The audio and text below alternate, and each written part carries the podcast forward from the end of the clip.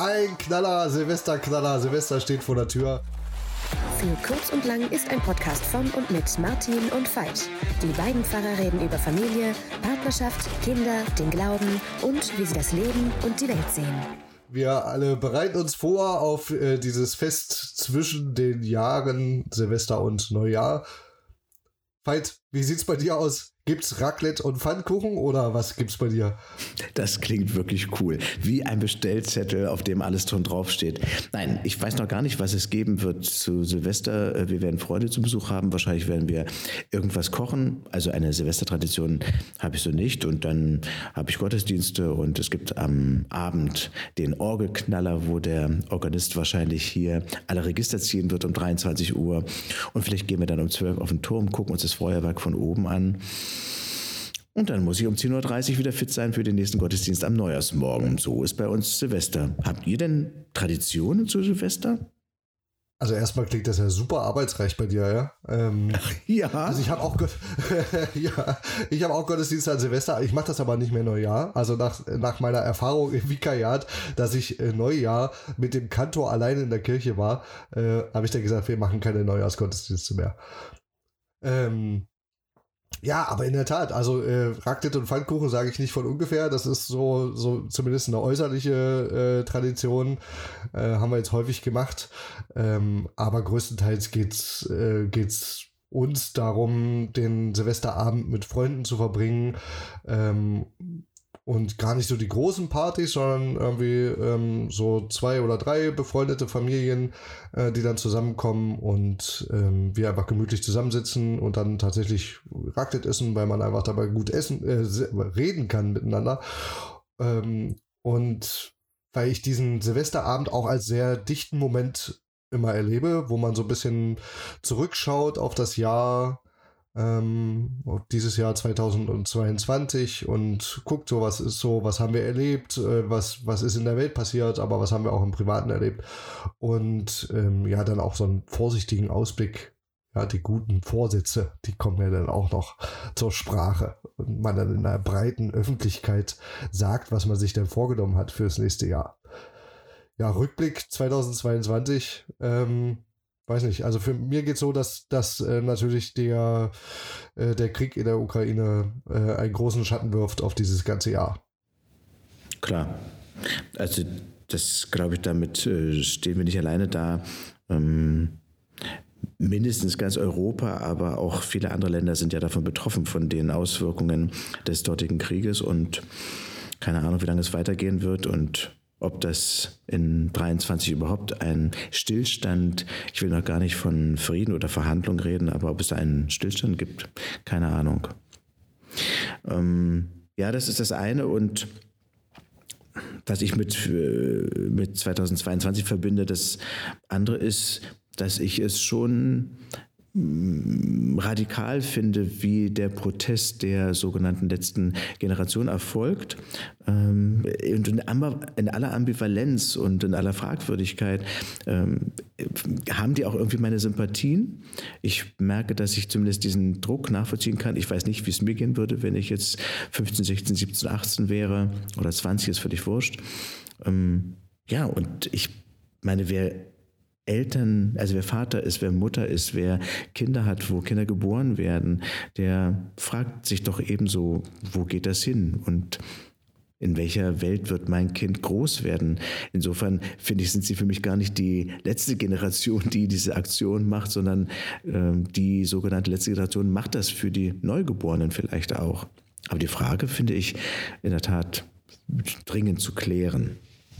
Auf jeden Fall. Und das ist ja naja, wenn ich denke, also dieser, dieser Krieg in der, in der Ukraine und all das, was das für Folgen hatte, äh, Energiekrise und steigende Preise und so weiter und so weiter und so weiter, ähm, wenn das das alles überlagert, äh, auch die ganzen politischen Diskussionen, ähm, dann, dann wird diese, ähm, diese Generation ja auch weniger gehört, die jetzt sagen, also Leute, auch wenn, auch wenn es da einen Krieg gibt und äh, auch wenn äh, wir ganz viele Probleme haben, gerade auf der Welt, aber den Klimawandel, den gibt es trotzdem. Mhm. Und die müssen sich einfach Gehör verschaffen.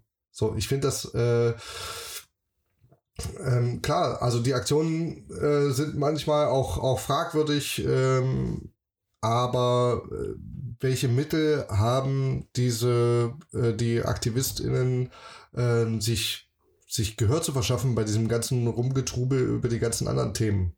Ich finde das auch ein legitimes Mittel, so ein bisschen zivilen Ungehorsam zu üben. Wenn ich dir zuhöre, ploppt bei mir dann irgendwann ja doch der Widerstand auf. Also wir reden gerade über Nachrichten, was passiert ist. Äh, so ist es eben. Und das sind ja nicht irgendwelche Dinge, die da passieren in der Ukraine oder wenn Menschen für ein besseres Leben eintreten. Völlig d'accord. Aber ich habe den Eindruck, dass dann das eigene Leben so unscheinbar erscheint und eigentlich habe ich den Eindruck, trotzdem ja jeder seine 365 Tage versucht irgendwie auch über die Runden zu kommen mit den Auswirkungen und anderen. Und ich kann mich erinnern, wir hatten mal mit einer Freundin zusammen Silvester verbracht, da haben wir unsere Kalender sogar dabei gehabt und haben für jeden Monat ein extra Essen gehabt, also ganz klein, als für den Januar ein Stück Bananen, für den Februar ein Stück Chicorée, für den März eine Mandarine oder für Käse. Wir sind ja gar nicht durchgekommen. Wir haben zeitlich nicht geschafft und vom Essen, wir waren super satt von dem wenigen.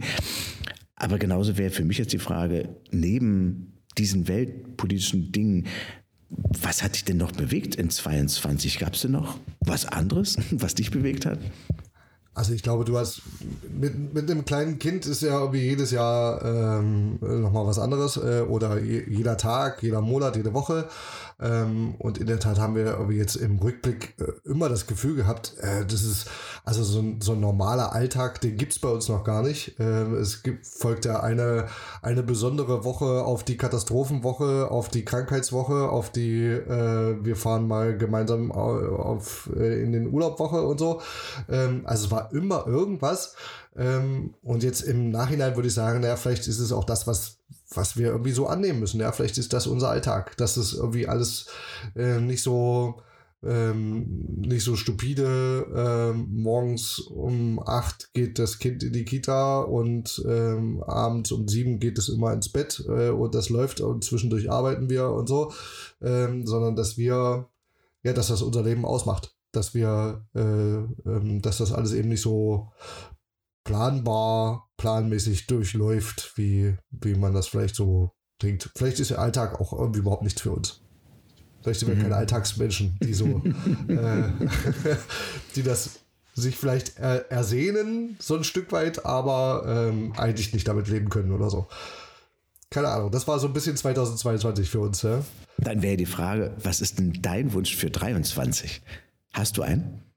Mein Wunsch für 23? Mhm. Also ich habe einen guten Vorsatz, aber meinen Wunsch habe ich sozusagen noch nicht. Also, ähm, ja, der, der Wunsch, aber das, das gilt, glaube ich, nicht nur für 2023, ist, dass wir also weiterhin äh, damit gut umgehen, ja. Also, dass wir, wenn sich sowas einstellt wie Alltag, dass wir das auch genießen können miteinander und nicht nur der Alltag, äh, den Alltag des Alltags wegen haben, ähm, und dass, wenn, wenn nicht alltägliche Situationen kommen, dass wir die weiterhin äh, gut meistern und beisammen bleiben als, als Familie, als Partnerschaft. Ähm, aber das zählt nicht nur für 2023, sondern eben auch äh, natürlich darüber hinaus. Ja. Ja, bei mir ist es so, dass äh, ich eigentlich im Wesentlichen zwei Wünsche habe. Das eine ist, ähm, ich wünsche mir in der Tat Frieden. Also das ist das eine, da weil ich den Eindruck habe, daran hängt so vieles an diesem Krieg, deswegen wünsche ich mir Frieden. Und das andere, nicht nur für meine Arbeit, aber auch für die Arbeit äh, in 23, äh, ein bisschen mehr Mut zum Imperfekten, schon die Dinge machen, die dran sind und zu die ich Lust habe, aber auch damit leben, dass Dinge liegen bleiben und nicht geschafft werden, um einfach da auch Druck rauszunehmen und ja, kreativ weiter zu bleiben. Das wäre mein Wunsch für 23. Ja, also wenn du das so sagst, fällt mir das Wort Barmherzigkeit ein, ne?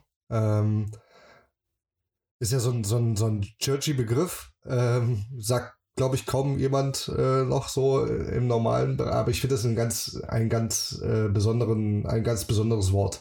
Äh, und das würde, ist tatsächlich das, was ich mir äh, wünsche in der Gesellschaft und im, im Miteinander, ähm, aber auch mit sich selber, ja, wie du gerade sagst, also auch barmherzig mit sich selber zu sein und zu sagen, es kann mir gar nicht alles gelingen und ich mache Fehler äh, und ich kann dann eben auch barmherzig mit mir selber sein und ähm, mir selber auch die Fehler A eingestehen und B ähm, ja auch gut damit umgehen, ähm, dass, dass sie eben passieren, einem jedem. Und ähm, ich hatte auch in der Gesellschaft äh, das den Eindruck im Jahr 2022, aber auch schon davor, dass wir so schrecklich unbarmherzig miteinander sind. Ja, also da macht irgendjemand einen kleinen Fehler äh, und das wird äh, medial an die riesengroße Glocke gehangen und äh, gesagt, wie, wie kann er nur oder wie kann sie nur. Ähm, und ja, dann äh, wird das gegenseitig ausgenutzt, um, um den anderen zu verunglimpfen und so. Es ist kein ähm, schönes Miteinander. Mhm. ein bisschen mehr Barmherzigkeit kann vielleicht auch zufrieden führen, ne? Unbedingt. Das, davon gehe ich zumindest aus. Ja, insofern die Frage ist, was sind eure Wünsche? Was ist das, was ihr euch vorgenommen habt? Du hast von Vorsätzen gesprochen, ja. Äh, was sind eure Vorsätze, eure Wünsche für 2023? Schreibt sie uns gerne an podcast.für kurz und lang.de oder guckt auf unsere Seite, da könnt ihr auch gerne kommentieren. Genau, ja, Vorsätze hast du gerade angesprochen. Vielleicht nochmal ganz zum, ganz zum Schluss, äh, auch wenn ich dich jetzt frage, aber ich habe ja vorhin schon gesagt, ich habe einen, hab einen Vorsatz. Ähm, das muss ich dir noch ganz kurz erzählen. Ähm, wir hatten vor kurzem einen, einen äh, sogenannten Konvent. Das ist sozusagen so eine, so eine Mitarbeiterbesprechung. Wir treffen uns als Mitarbeiter äh, dieses Kirchenkreises ähm, zusammen und da gab es einen Workshop äh, zum äh, äh, mit Blasinstrumenten äh, sich auszuprobieren. Und äh, da hatte ich eine Posaune in der Hand und hat tatsächlich wurde so ein bisschen angefixt von unserer von unserer äh, Kirchenmusikerin. Ähm, und deswegen ist das der gute Vorsatz oder vielleicht der Vorsatz für das nächste Jahr. Ich möchte gerne Posaune lernen. Ähm, mal gucken, ob ich da dranbleiben kann äh, und ob ich da einen langen Atem habe, im wahrsten Sinne des Wortes.